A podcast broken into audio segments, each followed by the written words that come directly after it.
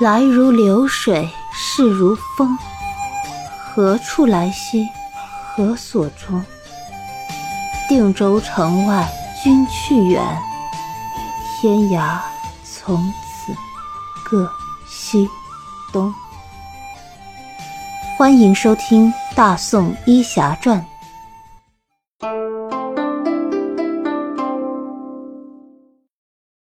第一百二十八集：搏杀。华丽的契丹服饰，美艳不可方物的面容，触目惊心的剑识，不知所措的眼神。当受伤的墨渊倒向叶禅怀中的时候，这些熟悉的画面似闪电一般，瞬间照亮了那段隐藏在黑暗中的记忆，也劈开了那道封存记忆的硬壳。记忆如潮水一般冲开了禁锢，瞬间充满了叶禅的大脑。看着怀中对着电光火石般发生的一切，感到有些莫名其妙的柔弱女孩叶禅叫了一声：“墨渊。”墨渊看着叶禅的眼睛，他瞬间觉得现在这双眼睛有了熟悉的神采。叶禅回来了，墨渊心里欣慰的想到。叶禅来不及回味失而复得的记忆，他抱着墨渊躲到了墙后，背靠着墙壁。对怀中的墨渊说道：“外边有刺客，你挺住，不碍事的。”墨渊这才注意到自己中箭了，看着长长的箭杆随着自己的呼吸微微起伏，墨渊心里紧张到了极点。他死死抓住叶禅的手臂不肯放松，他怕一松手就一辈子再也抓不住他了。叶禅看出了墨渊的紧张，他低声安慰道：“没事的，没事儿，不要紧张。”不要大口喘气，放轻松，慢慢呼气，呼吸，呼吸。叶禅揽着墨渊的腰，躲在外面人射击的死角，但这样躲着和坐以待毙没什么分别。那些人肯定已经在向屋子靠拢了。叶禅用脚勾起窗边的椅子，一抬腿将椅子踢向屋中点燃的蜡烛，这蜡烛应声落地熄灭，屋里顿时是一片漆黑。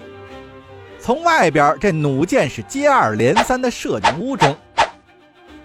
在稍稍的适应了一下之后，叶禅将墨渊放到了靠墙的地上，让他不要出声，自己一个前跃，拿起床头一侧的横刀和药箱，然后回到了墨渊的身边。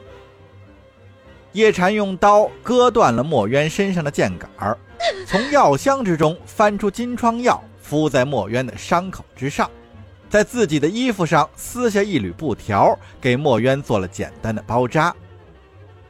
也就在此时，这屋外开始传来打斗之声。原来是这庄园的守卫与黑衣人交上了手。庄园的守卫只是一些普通的武师，那根本不是这些黑衣人的对手。叶禅也知道形势不利，但是他又不敢抛下墨渊去帮那些守卫。逃跑也是不行啊，因为现在的墨渊不适合剧烈运动，胸前的箭伤看起来并不比耶律婉清当初的轻啊。墨渊听着外面打斗之声，这心里却是慢慢的放松下来，因为在此前他已经在啫喱山经历过一次，所以这一次他并不是十分紧张，况且现在还有叶禅在身边。也让他安心了不少。叶禅的思绪却是转得飞快，这一帮黑衣人的目标好像是很明确，应该就是冲着自己来的。至于到底是谁要杀自己，他的心中已经有了几个怀疑对象。但是在辽国呀，他现在是谁也惹不起。外面的打斗还在继续。叶禅的房门忽然被推开，墨渊吓了一跳。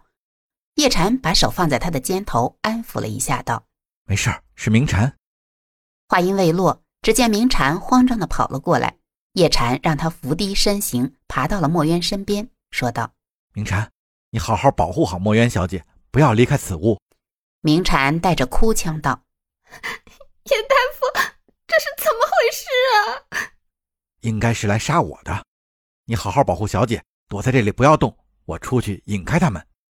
墨渊忍着胸口传来的刺骨疼痛，说道：“不要出去，太危险了。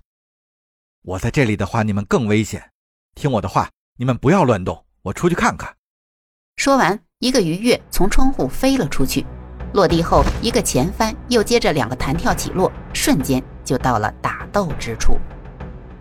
看清了场中的情形，叶禅也不废话，直接一招横扫千军，逼退了面前的几个黑衣人，然后是探脚入地，以脚尖挑起泥土，踢向被逼退还未停稳的几个黑衣人。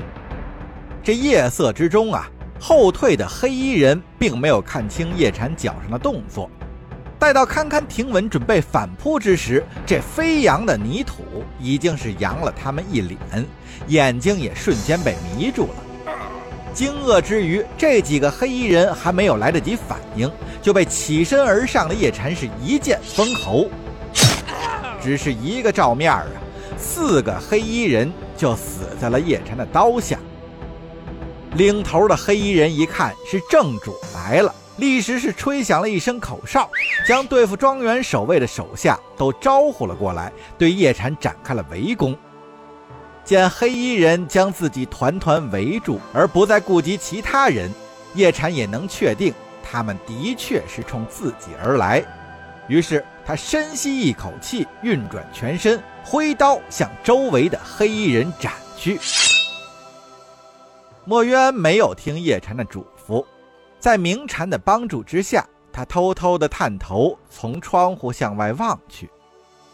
虽说是有树木花草的遮挡啊，墨渊还是能看到这院中的厮杀，那是相当的激烈。叶禅虽然被围在众人之间，但是黑衣人并不能完全发挥人多的优势，只有四个人围住叶禅，不停地进攻。也是因为叶禅周边的空间有限呀。这一伙黑衣人如果一次上的太多，那肯定会互相妨碍，施展不开。但是剩下的那几个黑衣人散在四周，也封住了退路，防止叶禅逃跑，也是随时准备替补受伤的同伴。而叶禅自打跳落山崖身受重伤之后，被古力满喂食了雪灵芝，不但这身体的伤势恢复得很快，而且。连修炼多年的内功，好像也是有了很大的提升，这视觉和听力也是灵敏了许多。